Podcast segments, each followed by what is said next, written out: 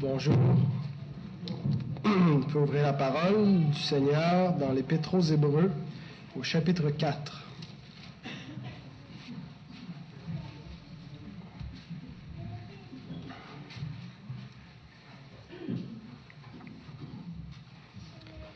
Nous lirons les versets 14 à 16. Ainsi, puisque nous avons un grand souverain sacrificateur qui a traversé les cieux, Jésus, le Fils de Dieu, demeurons fermes dans la foi que nous professons. Car nous n'avons pas un souverain sacrificateur qui ne puisse compatir à nos faiblesses. Au contraire, il a été tenté comme nous en toutes choses, sans commettre de péché.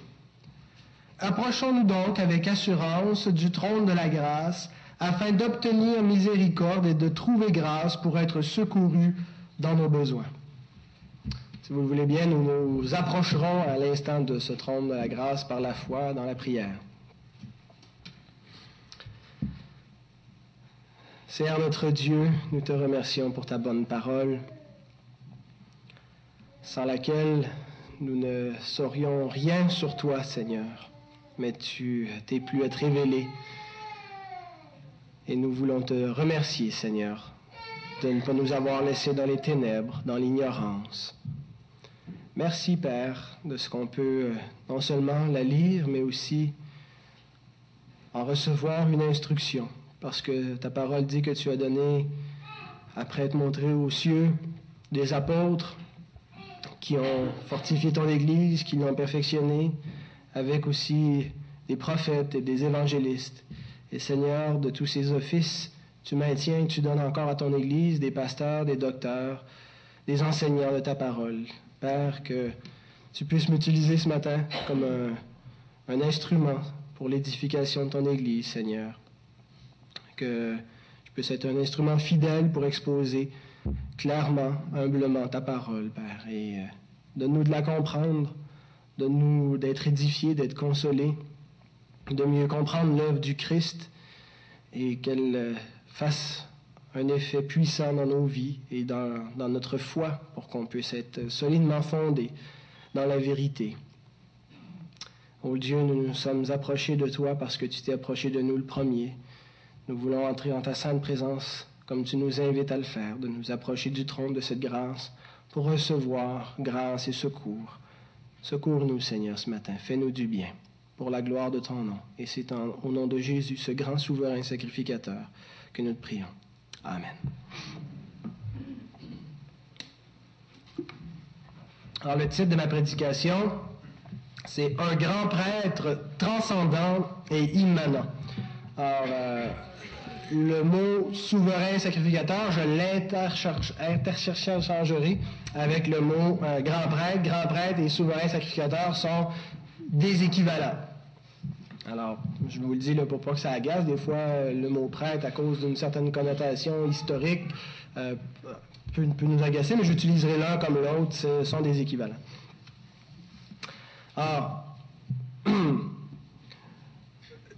l'auteur reprend un thème qu'il a déjà introduit euh, au chapitre 2, verset 17-18, de Jésus comme grand prêtre.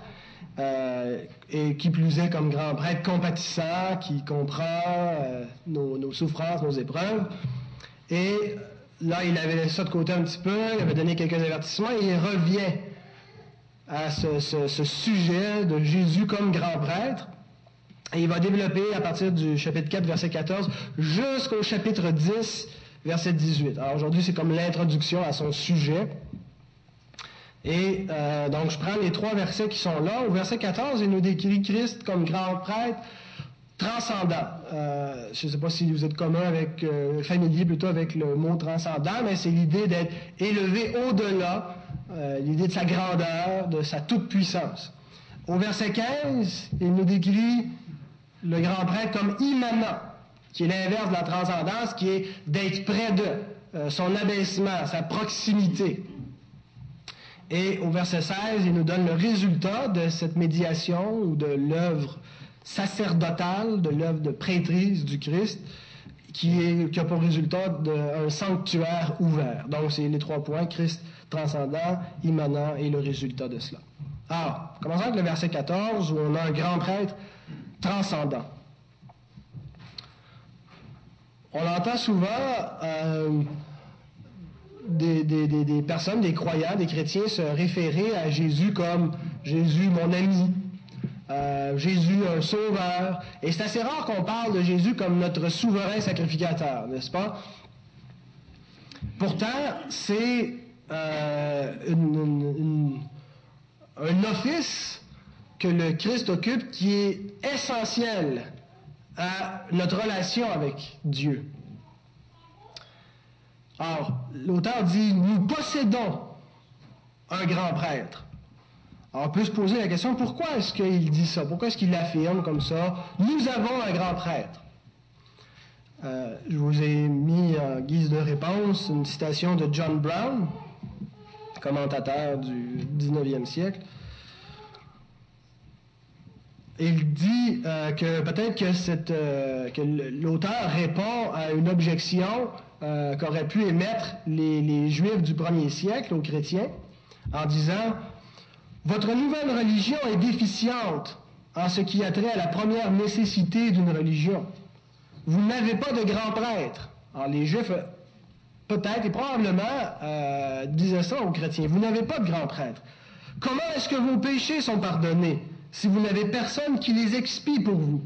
Comment est-ce que vos manques sont comblés si vous n'avez personne qui intercède pour vous auprès de Dieu? Alors l'auteur déclare, nous avons un grand prêtre auprès de Dieu. Quel est le rôle d'un grand prêtre? Le rôle d'un prêtre ou d'un grand prêtre était d'assurer la médiation entre Dieu et son peuple. C'est un médiateur. Il, assure qu'il y a une relation entre le Dieu saint et un peuple composé de pécheurs. Les pécheurs ont toujours eu besoin d'une médiation. Depuis la chute de l'homme, il est impossible pour l'homme de se présenter directement à Dieu sans un médiateur. Il a toujours eu besoin d'un médiateur. Sans médiation, il n'y a pas de relation avec Dieu. Toute la relation que quelque créature peut avoir avec Dieu à cause du péché passe par une médiation. Or, ceux qui prétendent connaître Dieu et qui n'ont pas de médiateur ne connaissent pas Dieu, c'est ce que l'Écriture affirme. Et il en va de même sous la nouvelle alliance peut-être parfois à cause de, certaines notions euh, théologiques qui ont été véhiculées, euh, à savoir que Dieu aurait aboli les exigences de sa loi, donc euh, les exigences de sa justice, et, par conséquent, il n'exigerait plus qui que ce soit pour faire la médiation, pour faire le pont, pour établir une relation entre les deux. Ben, c'est absolument faux. Sous la nouvelle alliance, la nécessité d'une médiation entre Dieu et les hommes entre Dieu et son peuple, entre Dieu et les croyants, cette médiation-là, sa, nécessité persiste.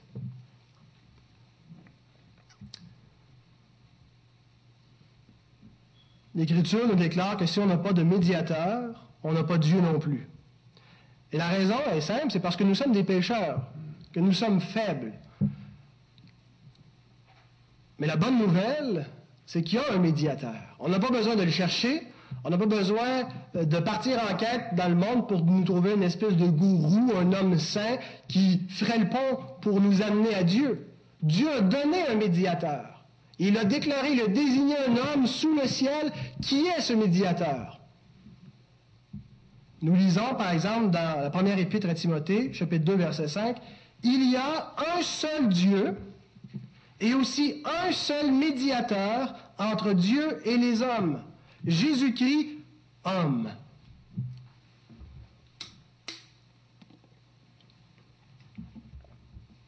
Ça avait toujours été un homme qui avait assuré la médiation, ça devait être un homme qui représente les hommes.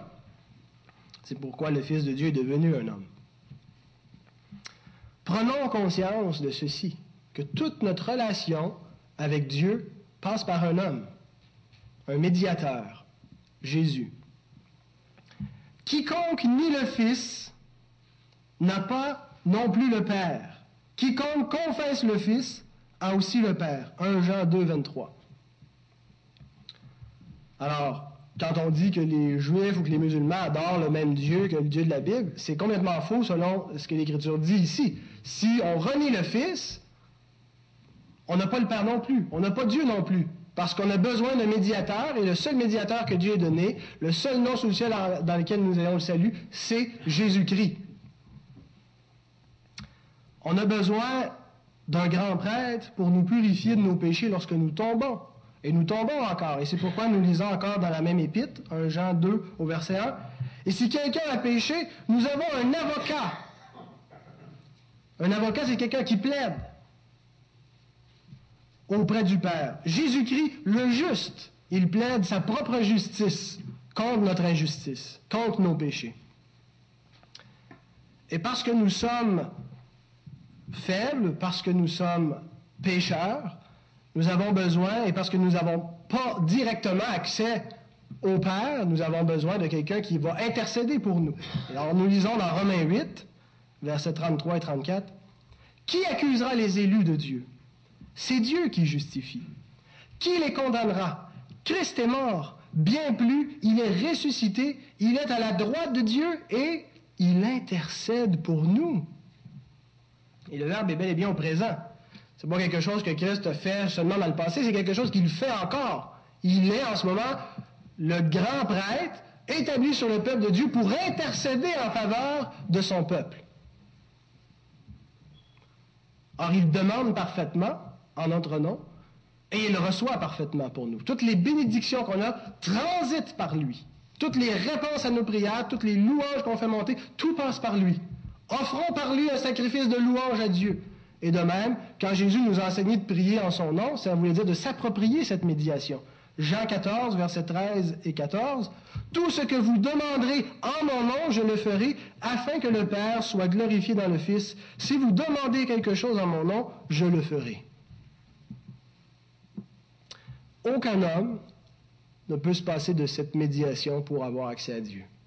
Aucun homme pourrait aller directement à Dieu sans passer par Jésus-Christ. Il est le grand prêtre, il est le médiateur, c'est sa fonction, il est celui que Dieu établit pour faire cette médiation. Et on en a absolument besoin.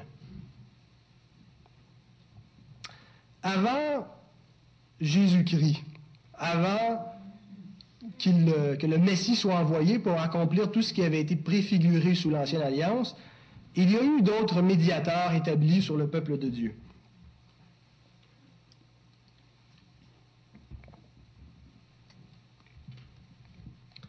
puisque la relation entre Dieu et son peuple a toujours passé par des médiateurs établis, le bien-être du peuple dépendait de la fidélité de ces médiateurs. Le, le, bon état, le bon fonctionnement était assuré par une bonne médiation. Et pour que le peuple soit béni, il fallait que les médiateurs soient fidèles. Et on peut utiliser l'exemple des fils d'Élie, Ophni et Phiné, pour montrer comment une mauvaise médiation a entraîné le jugement. Je vous ai mis dans les textes le premier livre de Samuel, chapitre 2, versets 12 à 17.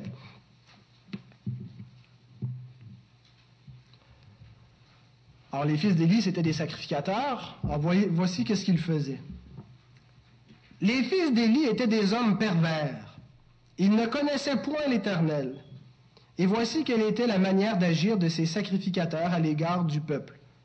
Lorsque quelqu'un offrait un sacrifice, le serviteur du sacrificateur arrivait au moment où l'on faisait cuire la chair, tenant à la main une fourchette à trois dents. Il piquait dans la chaudière, dans le chaudron, dans la marmite ou dans le pot, et tout ce que la fourchette amenait, le sacrificateur le prenait pour lui. C'est ainsi qu'ils agissaient à l'égard de tous ceux d'Israël qui venaient là à Silo.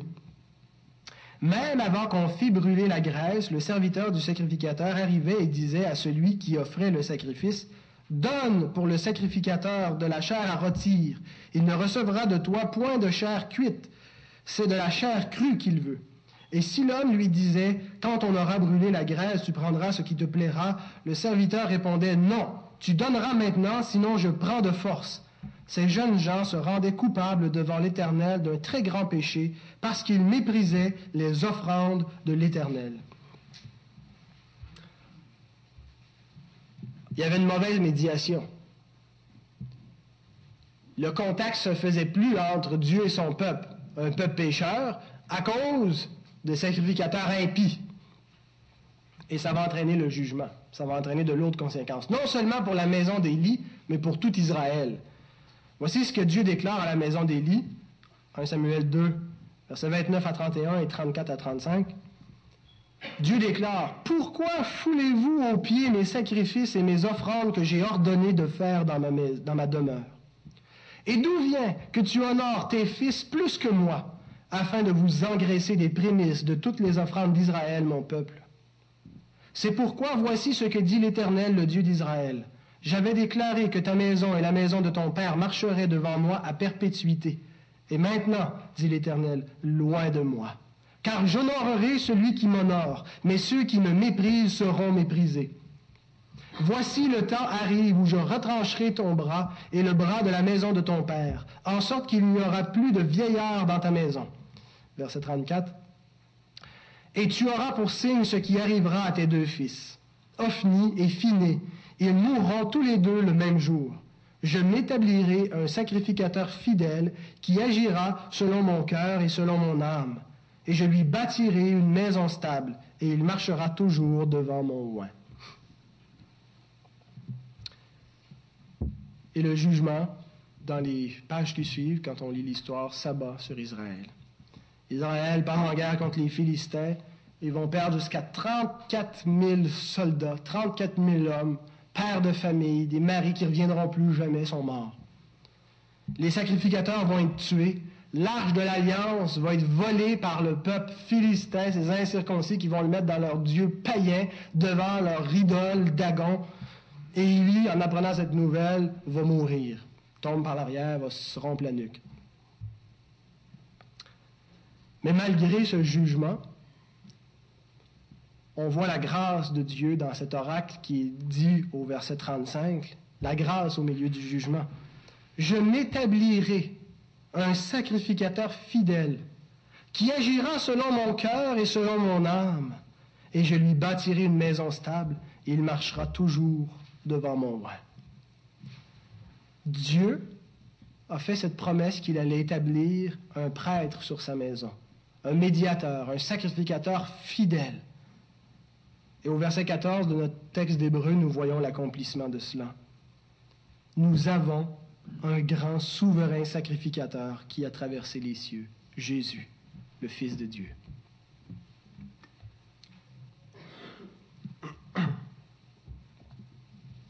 La seule raison qui explique que l'Église soit bénie, que le jugement ne s'abat pas sur nous, que nos péchés ne peuvent pas empêcher la bénédiction de Dieu, ne peuvent pas renverser son amour pour nous.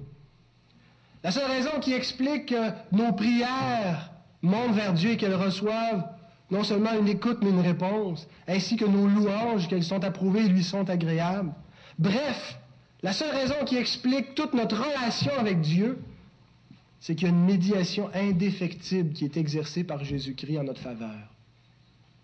Il y a un sacrificateur, un prêtre, un médiateur fidèle que Dieu a établi sur sa maison une médiation indéfectible. Heureusement.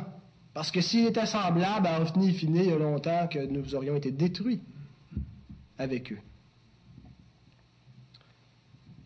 C'est pas seulement une œuvre que Christ a faite dans le passé en mourant sur la croix, la médiation. Effectivement, c'est le gros de son œuvre sacerdotale, c'est le gros de son, c'est le sacrifice qu'il a offert. Cependant, lorsqu'on considère, lorsqu'on pense à Jésus comme sacrificateur, il ne faut jamais perdre de vue l'aspect présent et l'aspect continuel de sa médiation. Il y a certes l'aspect passé, mais c'est un aspect continuel. Christ est encore en ce moment le médiateur, le souverain sacrificateur qui exerce un ministère pour nous. Et il n'y en a aucun avant lui qui a réussi cela d'établir une médiation parfaite, sans faille. Et c'est pour ça qu'on peut expliquer la différence entre les bénédictions sous l'Ancienne Alliance et sous la Nouvelle Alliance. Vous conviendrez avec moi qu'entre les deux alliances, il y a énormément plus de bénédictions sous la Nouvelle Alliance, n'est-ce pas? Et toutes ces bénédictions-là sont attribuables au fait que Jésus est un médiateur parfait, plus grand que tous les autres. Donc s'il est plus grand, il va de soi qu'il a amené plus et qu'il y a plus de bénédictions. Et cette idée-là est exprimée par l'adjectif grand dans le texte. Le texte ne dit pas nous avons un grand souverain sacrificateur. Il ne dit pas nous avons un, grand prêtre Jésus. Il dit nous avons un grand grand prêtre Jésus ou un grand souverain sacrificateur. Et non pas simplement un souverain sacrificateur, mais c'est un grand souverain sacrificateur. C'est un, c'est, pas un détail euh, véniel.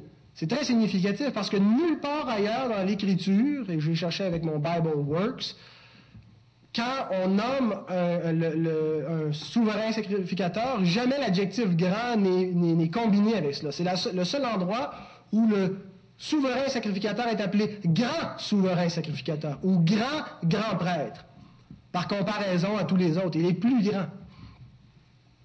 Les anciens grands prêtres étaient sur terre.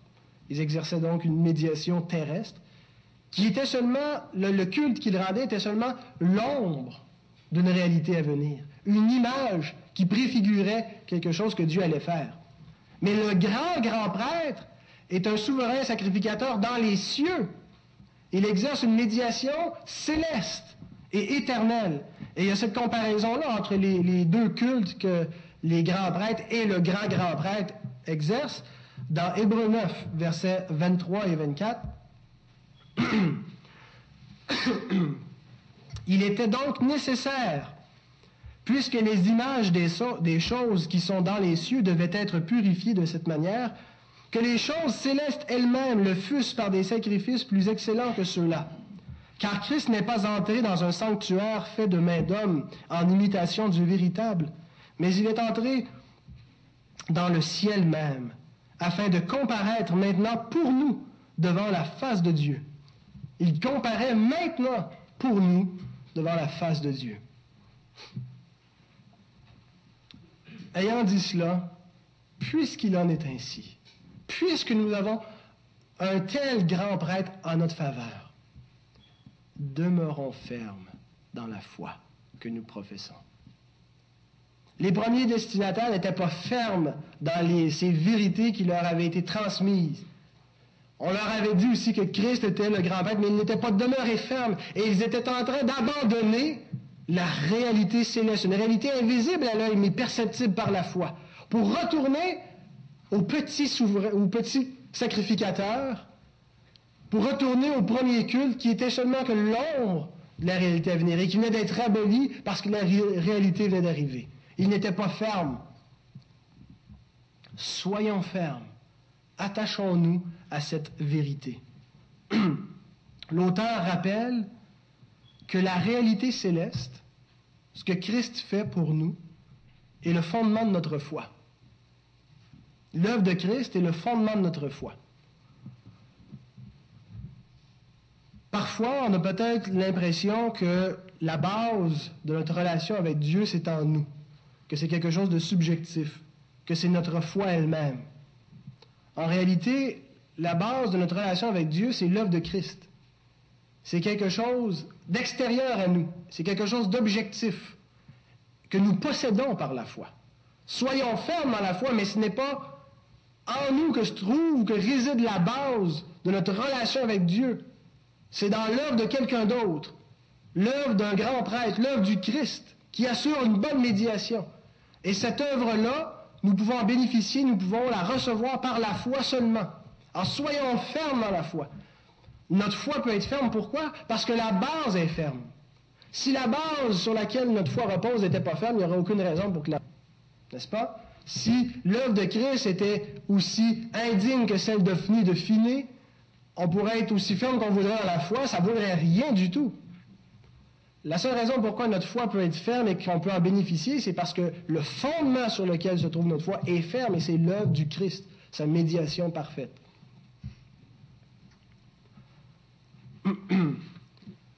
Et quand il dit demeurons fermes, littéralement ce qu'il dit c'est qu'il faut saisir le verbe kratéo, qui veut dire s'emparer de, s'emparer de cette vérité, s'emparer de cette médiation, se l'approprier. Et c'est un, mot qui est, très actif. Il n'y a pas de place euh, pour la passivité. On a parfois l'impression que la vie chrétienne, on peut être totalement passif. Si Christ a tout fait, ben, il ne reste absolument rien à faire. On, a juste à être mou et à se, laisser sauver. C'est vrai qu'on est, on peut pas se sauver nous-mêmes. C'est Christ qui nous sauve, mais ça nous dit, emparons-nous de cela. Donc, il y a, quelque chose d'actif pour être maintenu dans la foi, pour être maintenu dans une croissance chrétienne. L'activité, elle est requise. La, foi chrétienne passive, euh, ça n'existe pas. Ce n'est pas, ce n'est pas un, concept biblique. Alors, emparons-nous de cette vérité, saisissons-la, grandissons dans notre compréhension de l'œuvre du Christ. S'approprier la foi, s'approprier ce que la parole de Dieu nous communique dans ces vérités et de l'appliquer concrètement à notre vie.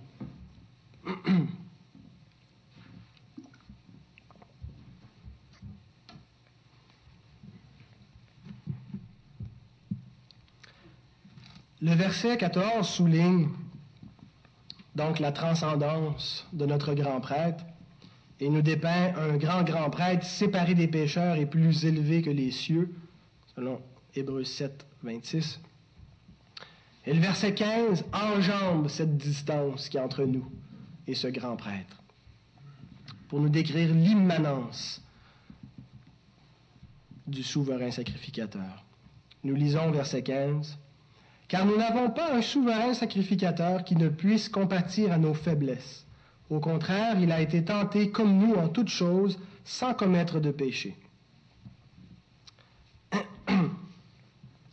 notre, notre adoration du Christ doit toujours maintenir cet équilibre entre sa transcendance et son immanence. Nous le révérons comme le Seigneur élevé, mais nous l'aimons comme le frère qui s'est abaissé pour nous. Et on ne doit pas sacrifier un, de ces deux éléments-là. Jésus, c'est notre ami, c'est notre proximité, mais si on, devient si familier qu'on oublie sa grandeur et sa sainteté, on a une, conception fausse ou faussée ou boiteuse. Il faut maintenir cet équilibre entre sa grandeur et sa proximité. Remarquez que l'énoncé au verset 15 est formulé négativement. Ça dit, nous n'avons pas un souverain sacrificateur qui ne puisse compatir. Ça ne dit pas nous avons un souverain sacrificateur qui compatit, mais formule négativement. Et, le texte implicitement va plus loin, parce qu'en disant ça, nous n'avons pas quelqu'un qui ne puisse le faire. Euh, ce qui est sous-entendu, euh, je vous cite encore John Brown, il dit Il peut non seulement être touché, mais ne peut pas ne pas être touché. La compassion de Christ, du souverain sacrificateur pour les siens, elle est intrinsèquement liée à son caractère et à sa nature. Il ne peut pas ne pas avoir compassion. C'est pas quelque chose qui arrive ponctuellement, c'est ce qu'il est. Le, verbe qui est utilisé pour décrire la compassion qu'il a, c'est le verbe sumpateo. Ça vous fait peut-être penser à un mot en français, ça a donné quoi? Sympathique et sympathiser. Alors, tous les mots de la même famille euh, viennent de ce verbe-là en grec, sympatheo, sympathiser. Et souvent, quand on lit, on a, tendance à juste euh, comprendre de ce verbe-là l'aspect psychologique, c'est-à-dire éprouver de la sympathie. Et c'est tout à fait vrai qu'il y, a ce sens-là dans le mot, mais le, sens, le, mot va, va, plus loin que ça. C'est pas juste au sens psychologique, mais c'est aussi au sens existentiel partager les faiblesses, vivre la même condition que. C'est ça que ça veut dire sympathiser. C'est pas simplement ou sympathiser au sens où il est, utilisé ici pour Christ. C'est pas simplement que Christ éprouve une espèce de compassion qu'il est, est, touché, mais c'est qu'il il a partagé la faiblesse. Et il la partage encore, c'est-à-dire il partage encore la condition humaine. Il a accepté de partager la condition humaine et il accepte encore, il est toujours homme. par son humanité, notre souverain sacrificateur pâtit avec nous. Compatir, pâtir avec, et il pâtit, il souffre avec nous.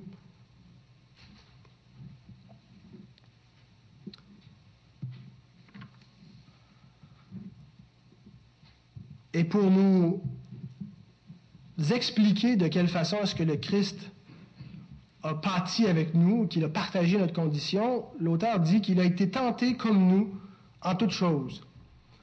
L'idée que le Christ soit tenté peut, être, peut choquer un petit peu, hein? mais elle choque souvent parce qu'on a une mauvaise compréhension de ce que ça veut dire être tenté. On voit ça comme l'idée de désirer quelque chose de contraire à la volonté de Dieu. Or, que le Christ ait désiré quelque chose de contraire à la volonté de Dieu, c'est dérangeant. Euh, et ce n'est pas le sens d'être tenté ici. Parce que souhaiter ardemment quelque chose qui est contraire à la volonté de Dieu, c'est déjà un péché en soi. Et Christ n'a pas péché. Mais être tenté veut dire être mis à l'épreuve, être éprouvé, être testé. Alors, en quoi est-ce que Jésus-Christ a été testé? En tout. C'est-à-dire en tout ce, que ça, en tout ce qui est impliqué dans la condition humaine, Christ l'a connu. Il a connu les faiblesses et les limitations de la nature humaine. Nous sommes des, êtres faibles et extrêmement limités. Il a connu le fait d'être dépendant. Il était autarcique quand il était dans la gloire divine. Autarcique, ça veut dire que tu te suffis à toi-même. Nous ne sommes pas autarciques. Nous dépendons d'une multitude de choses à l'extérieur de nous-mêmes pour, pour, pour survivre. Hein? On, dépend. On dépend de l'air, on dépend du repos, on dépend de la nourriture, on dépend de nos semblables, on dépend du système euh, euh, social dans lequel on, se trouve. On dépend de plein de choses. Or, on est vulnérable à ces choses-là. Si elles manquent, notre condition va, va souffrir et ça peut même entraîner la mort dans certains cas. Hein? Alors Christ a connu le fait de dépendre, ce qu'il ne connaissait pas jadis. Il a connu la fatigue, la faim, la soif, l'anxiété et finalement la mort. Alors, son expérience humaine, elle est complète. Il, n'avait pas simplement l'apparence d'un homme comme les, les enseignaient au premier siècle. C'était une, des premières hérésies christologiques. Ils enseignaient que Christ n'était pas vraiment un homme. Il avait l'apparence d'un homme. Mais c'était juste une apparence. C'était comme une espèce de masque, un déguisement. Mais cela est faux. Christ était pleinement homme. Il a connu pleinement la condition humaine avec toutes les faiblesses, toutes les tentations qu'on peut connaître comme homme, et il a triomphé de cela. Certains commentateurs ont affirmé que pour que l'expérience humaine soit authentique, le péché est nécessaire. Que si Christ n'a pas péché, il n'était pas vraiment un homme. Donc, soit Christ a péché, ou soit Christ n'était pas un homme. C'est la conclusion à laquelle ils arrivent. Bien, la, prémisse majeure de ce syllogisme est totalement fausse. Le péché n'est pas nécessaire pour que l'expérience humaine soit authentique. Parce que Dieu, quand il a créé l'homme, il l'a créé sans péché. Or, le péché est une, une tare, est un parasite qui s'est ajouté sur la nature humaine, mais ça ne fait pas partie de la nature humaine. Et de plus, nous lisons dans 2 Corinthiens 5, 21, Celui qui n'a point connu le péché, il l'a fait devenir péché pour nous. Donc, s'il faut expérimenter le péché, Christ l'a expérimenté. C'est-à-dire, il a expérimenté la malédiction du péché pour nous. Beaucoup plus que ce qu'on n'expérimentera jamais de la noirceur, de l'horreur du péché. Il a bu la coupe au complet, pas en devenant un pécheur, mais en étant, en devenant la malédiction du péché.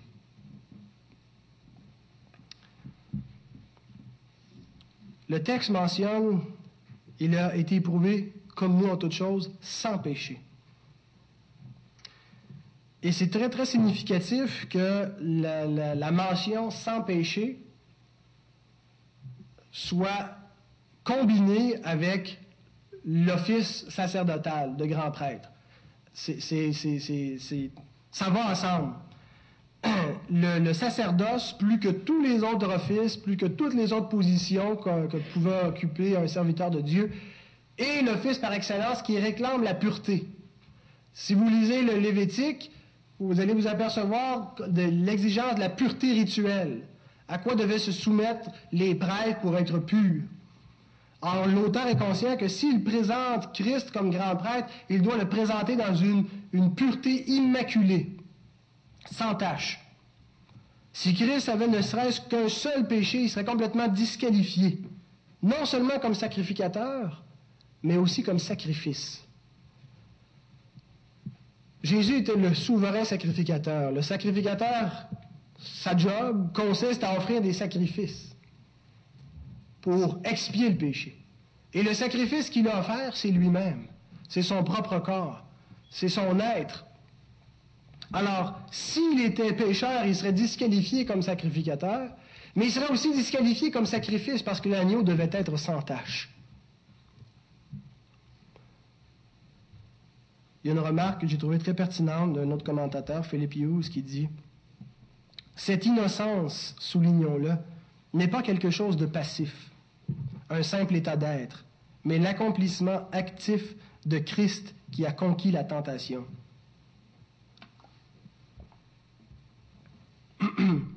Parfois, nous nous faisons l'image d'un Christ surhomme, qui avait beaucoup, beaucoup d'aisance à résister à la tentation, beaucoup de facilité à vaincre le diable. On oublie qu'il n'y a aucun homme qui a connu la tentation à un degré aussi élevé que Christ l'a connu. Satan a vraiment sorti tout son arsenal pour le faire tomber. Et il a remporté la lutte au bout de toute sa sueur et de tout son sang. Ça n'a pas été un combat facile. Ça n'a pas été... Il était un homme comme nous dans la même finitude.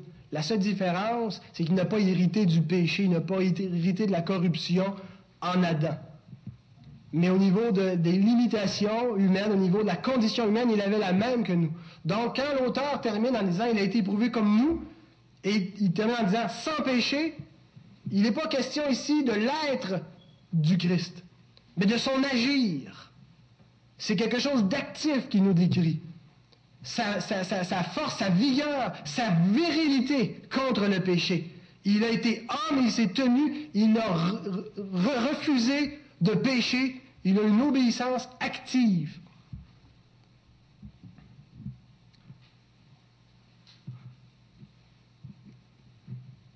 Quel est le résultat, donc? Qu'est-ce que ça change pour nous, un tel grand prêtre, qui soit transcendant, complètement élevé, il est pour nous dans les cieux, mais qui était aussi immanent, qui s'est abaissé jusque dans notre condition et parce qu'il est venu ici, il, a encore compassion de nous, parce qu'il connaît la condition humaine, c'est sa propre condition. Il compatit avec nous et il est pur. Qu'est-ce que ça change? Qu'est-ce que ça fait pour nous? Le sanctuaire où réside la sainte présence de Dieu est maintenant ouvert.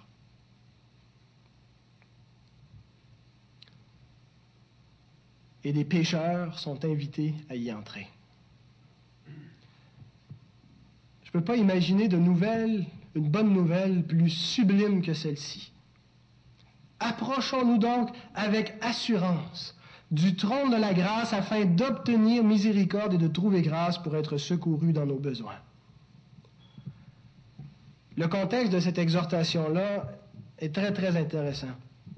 Approchons-nous, c'est le verbe proserkomai.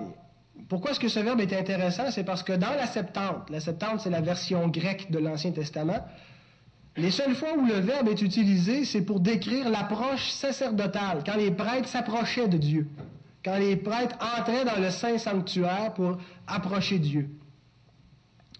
Dans l'Ancienne Alliance, il y avait seulement le grand prêtre. il y avait plusieurs prêtres, mais parmi eux, il y avait un souverain sacrificateur, un qui avait une fonction au-dessus des autres. Il y avait seulement lui qui était autorisé à entrer dans le Saint des Saints, dans le, sanctuaire le plus saint. Hein, il y avait le parvis, il y avait le lieu saint et il y avait le lieu très saint. Et il pouvait lui seul y entrer une fois par année. Et auparavant, il devait avoir fait beaucoup de rituels pour se purifier lui-même Et, c'était extrêmement exigeant, extrêmement complexe, la préparation pour pouvoir entrer dans le Saint des Saints, parce qu'il entrait en présence de Dieu, en présence d'un Dieu infiniment saint, alors que cet homme-là ne l'était pas saint. C'était si sacré que ça pouvait entraîner la mort si le, sacrificateur n'était pas bien préparé ou si on entrait n'importe comment. Par exemple, nous lisons dans Lévitique 16, verset 2, L'Éternel dit à Moïse, Parle à ton frère Aaron, afin qu'il n'entre pas en tout temps dans le sanctuaire, au-dedans du voile, devant le propitiatoire qui est sur l'arche, de peur qu'il ne meure. Car j'apparaîtrai dans la nuée sur le propitiatoire. Et maintenant, le même verbe, procercomai, est utilisé pour nous.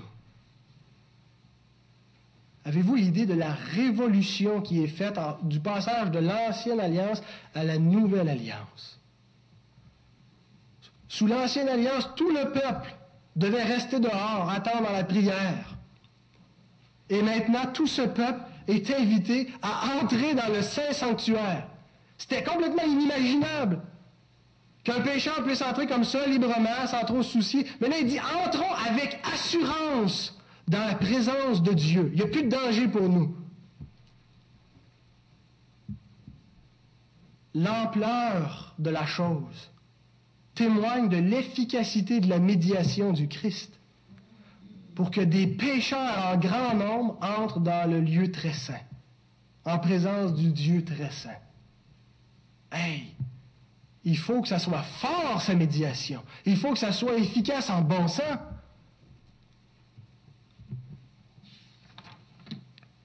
Longtemps, le Saint des Saints avait été l'objet d'effroi, de la crainte du peuple de Dieu. Mais maintenant, c'est appelé le trône de la grâce. Est-ce qu'il n'y a pas une description qui est plus chaleureuse que ça? C'est peut appeler le, Saint des Saints comme un, endroit qui, qui, fait peur et qui est terrible. Le trône de la grâce. Le seul endroit où on trouve un accueil sans réserve et absolu. Une miséricorde infinie un amour sans limite, intarissable, un pardon qui peut s'étendre jusqu'au-delà des pires péchés qu'on peut imaginer qu'on peut faire. Qu'est-ce que les pécheurs trouvent lorsqu'ils entrent dans ce lieu? Ils ne trouvent pas un Dieu courroucé, prêt à les frapper de sa colère, mais un Dieu propitié. Vous ne trouverez pas ce verbe-là dans le dictionnaire, il n'existe pas. Vous savez, j'ai l'habitude d'en inventer. mais c'est un, c'est un verbe, euh, il n'y a pas, pas d'autre verbe qui aurait ce sens-là. Le propitiatoire, c'était le couvercle sur l'arche. Hein. Et au bout, il y, avait, deux chérubins en or, avec le couvercle en or, et euh, la présence de Dieu apparaissait au-dessus du propitiatoire, entre les chérubins. Et ça, c'était l'image du tabernacle euh, céleste de la présence de Dieu. Et euh, le sacrificateur, quand il entrait, devait répandre le sang et asperger le propitiatoire avec le sang, pour que Dieu soit propitié, pour qu'il soit rendu favorable, pour qu'il soit propice à l'égard de son peuple. C'est ce que ça veut dire. Et Romains 3, verset 25 nous dit que Jésus est la victime propitiatoire, c'est Christ qui rend Dieu propice. Il a répandu son sang pour que Dieu nous soit favorable. Or, quand nous entrons, la seule chose que nous trouvons, c'est la grâce, la miséricorde, le secours. Vous savez, quand nous péchons, parce que nous péchons, quand nous nous disputons avec notre épouse, quand nous sommes de mauvais maris, de mauvaises épouses, quand nous commettons des choses odieuses, quand nous avons des pensées viles et méchantes, quand nos actions sont honteuses, nous pouvons nous approcher de Dieu et trouver grâce. On n'a pas besoin de faire des œuvres pour se récupérer devant lui. Christ l'a rendu propice. Il y a un médiateur, il y a un souverain sacrificateur qui fait que Dieu est éternellement favorable à notre égard favorable, qui va nous secourir dans tous nos besoins, qui va nous accorder sa grâce, qui va nous supporter. Tout ce qu'on a, on l'a à cause de la médiation de Christ en notre faveur. C'est assez extraordinaire.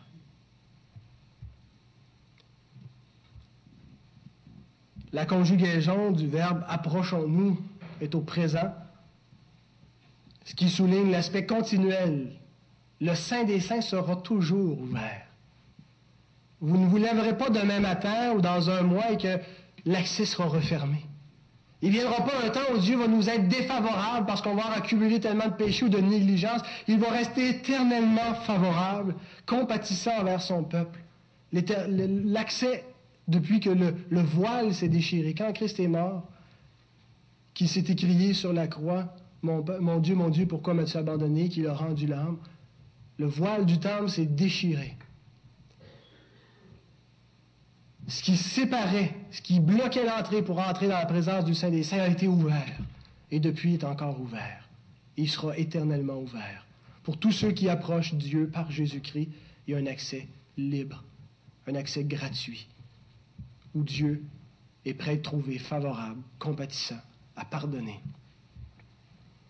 Maintenant, nous entrons par la foi, mais notre entrée n'est pas moins réelle c'est une réalité, mais reçue par la foi, et bientôt nous entrerons corporellement à la résurrection, avec un corps glorifié dans cette sainte présence. J'ai connu des hommes qui avaient de l'assurance dans leurs propres œuvres pour se présenter devant Dieu. J'en ai connu d'autres qui avaient tellement pas d'assurance dans leurs propres œuvres qu'ils n'osaient pas se présenter devant Dieu. Rappelons-nous ceci. La base de notre assurance pour se présenter devant Dieu doit uniquement, exclusivement être l'œuvre de Jésus-Christ. Autant pour ce qui est de notre salut que pour ce qui est des besoins que nous avons au quotidien. Pour nous, ces enfants, on croit en Christ pour notre salut, mais on devrait croire en Christ aussi pour être secouru dans tous nos besoins. C'est par lui que Dieu répond à nos prières. N'ayons pas d'assurance dans nos œuvres. Je ne dis pas négligeant de faire de bonnes œuvres, mais ne mettons pas notre confiance dans ces œuvres-là pour recevoir l'approbation de Dieu, parce qu'on se trompe. Et lorsque nous n'avons pas de bonnes œuvres et que nous réalisons que nous sommes des impies, des pécheurs, ne manquons pas d'assurance, parce que Dieu ne nous rejette pas pour autant. Il nous reçoit encore sur la base de la même œuvre de Christ. C'est pour ça que l'auteur nous dit au verset 16, Approchons-nous donc avec assurance, soulignez le mot, assurance du trône de la grâce le mot assurance veut dire de la confiance. Approchons-nous avec une attitude confiante, mais il y a aussi une notion juridique au mot, une notion légale. Nous avons le droit. Et c'est un droit qu'on doit revendiquer. Et je ne voudrais pas dire un blasphème, mais Dieu n'a pas le droit de nous refuser quand on s'approche sur la base de l'œuvre du Christ. Il nous a accordé ce droit éternellement. Il a été propitié, nos péchés sont pardonnés. Donc nous avons une assurance, confiance, mais un droit que nous possédons par la foi pour nous approcher de Dieu, pour recevoir toutes choses de lui. Gloire à Dieu, gloire à Jésus-Christ, notre grand souverain sacrificateur, qui fait une œuvre parfaite de médiation pour nous. Il y a quelque temps, on a les mercredis, on a utilisé le catéchisme de Heidelberg pour euh, euh, étudier.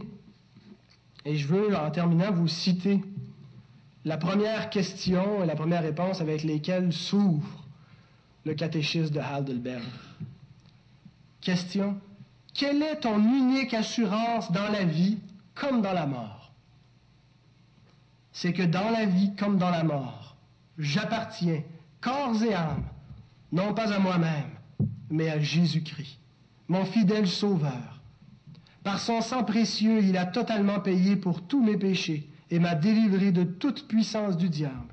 Il me garde si bien qu'il ne peut tomber un seul cheveu de ma tête sans la volonté de mon Père qui est dans les cieux, et que toutes choses doivent concourir à mon salut. C'est pourquoi, par son Saint-Esprit, il m'assure la vie éternelle et me rend prêt et disposé à vivre désormais pour lui de tout mon cœur. Amen.